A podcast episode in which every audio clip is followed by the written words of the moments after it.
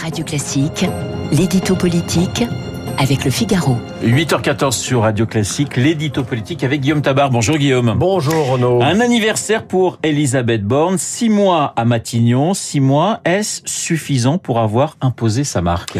Écoutez, en tout cas, ce fut déjà suffisant pour s'imposer à Matignon et ce n'était pas acquis d'avance.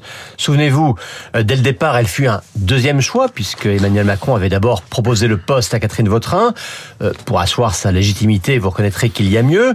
Euh, puis il y a eu la déception des législatives et l'absence de majorité absolue.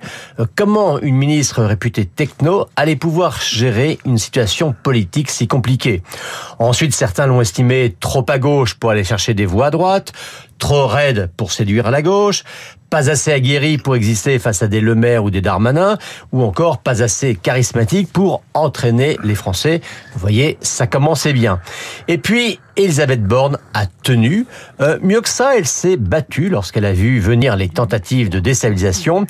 Et aujourd'hui, alors bien sûr, personne ne sait combien de temps ça va durer, mais plus personne ne la voit en intérimaire ou en sursitaire à Matignon. Guillaume, quelle fut sa, sa méthode justement pour s'imposer? Bah Écoutez, d'une certaine manière, sa méthode fut de ne pas en avoir, c'est-à-dire qu'elle n'a pas cherché à jouer un personnage qu'elle n'était pas. On le sait, hein, elle n'a pas la nonchalance élégante d'Edouard Philippe, elle n'a pas le débonnaire intantiné suranné de Jean Castex. Alors, Elisabeth Borne a tout simplement fait du borne. C'est carré, c'est organisé, c'est sérieux, encore qu'un sérieux qui ne recouvre pas totalement d'ailleurs un regard assez caustique sur les choses. Euh, c'est franchement austère dans ses, dans ses interventions médiatiques, mais c'est surtout endurant, résistant, et donc oui, sans effet de manche, elle a imposé un style. Et sur le fond, a-t-elle déjà un, bilan?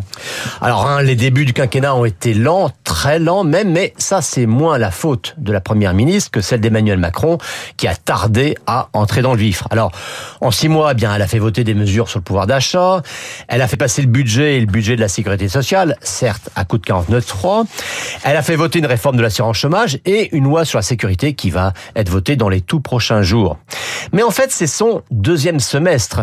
Euh, c'est sur son deuxième semestre qu'Elisabeth Borne va être jugée, car là, elle entre vraiment dans le dur, avec notamment deux gros morceaux la réforme des retraites et la loi sur l'immigration. Euh, il y aura aussi un texte sur les énergies renouvelables et sur lequel il ne sera pas évident de trouver une majorité. Et puis l'Élysée aimerait bien aussi qu'elle lance sans tarder deux autres projets qui vont bousculer bien des situations acquises. D'abord la réforme du RSA, hein, que Macron voudrait assortir euh, d'heures de travail ou de formation, et puis la réforme du lycée professionnel. Alors vous le savez, hein, c'est la coutume. Pour ces six mois à Matignon, tout Premier ministre plante un arbre dans les jardins de Matignon. Eh bien, Elisabeth Borne a choisi un chêne vert réputé pour son feuillage persistant et sa résistance aux éléments. Pas besoin d'en dire plus. L'édito politique signé Guillaume Tabar tout de suite. Guillaume Durand et les stars de l'info.